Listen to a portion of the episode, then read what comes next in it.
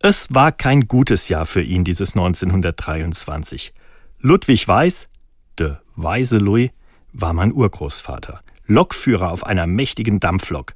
Aber wo wird er mit seiner Lok stationiert? Neustadt an der Weinstraße oder in Homburg? Davon hing ab, wo er ein Häuschen für sich und seine Familie kaufen würde.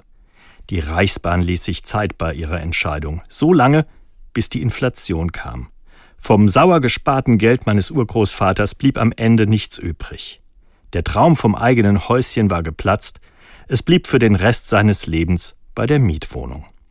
So wie ihm erging es damals vielen in Deutschland. Wertlose Geldscheine mit unzähligen Nullen, am besten direkt ausgegeben, weil sie am nächsten Tag nichts mehr wert waren.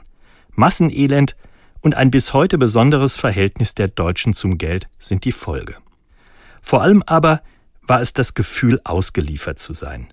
Auch wenn ich selber noch so viel arbeite, spare, schufte, dann kann mich das Elend wieder einholen. Vor diesem Gefühl steht heute mehr als nur eine Volkswirtschaft dieser Erde. Wieder wird Geld neu verteilt, Existenzen vernichtet und das Gefühl für Ungerechtigkeit wächst. Eine spannende Herausforderung für die Weltgesellschaft der Zukunft, dass sie solidarisch und friedlich zu Lösungen kommt oder am Ende Tränen, Trauer und Krieg erlebt. Hundert Jahre später fühlt man sich zurückversetzt, in der Hoffnung, dass die Menschheit daraus gelernt hat. Mein Urgroßvater hätte davon ein Lied singen können.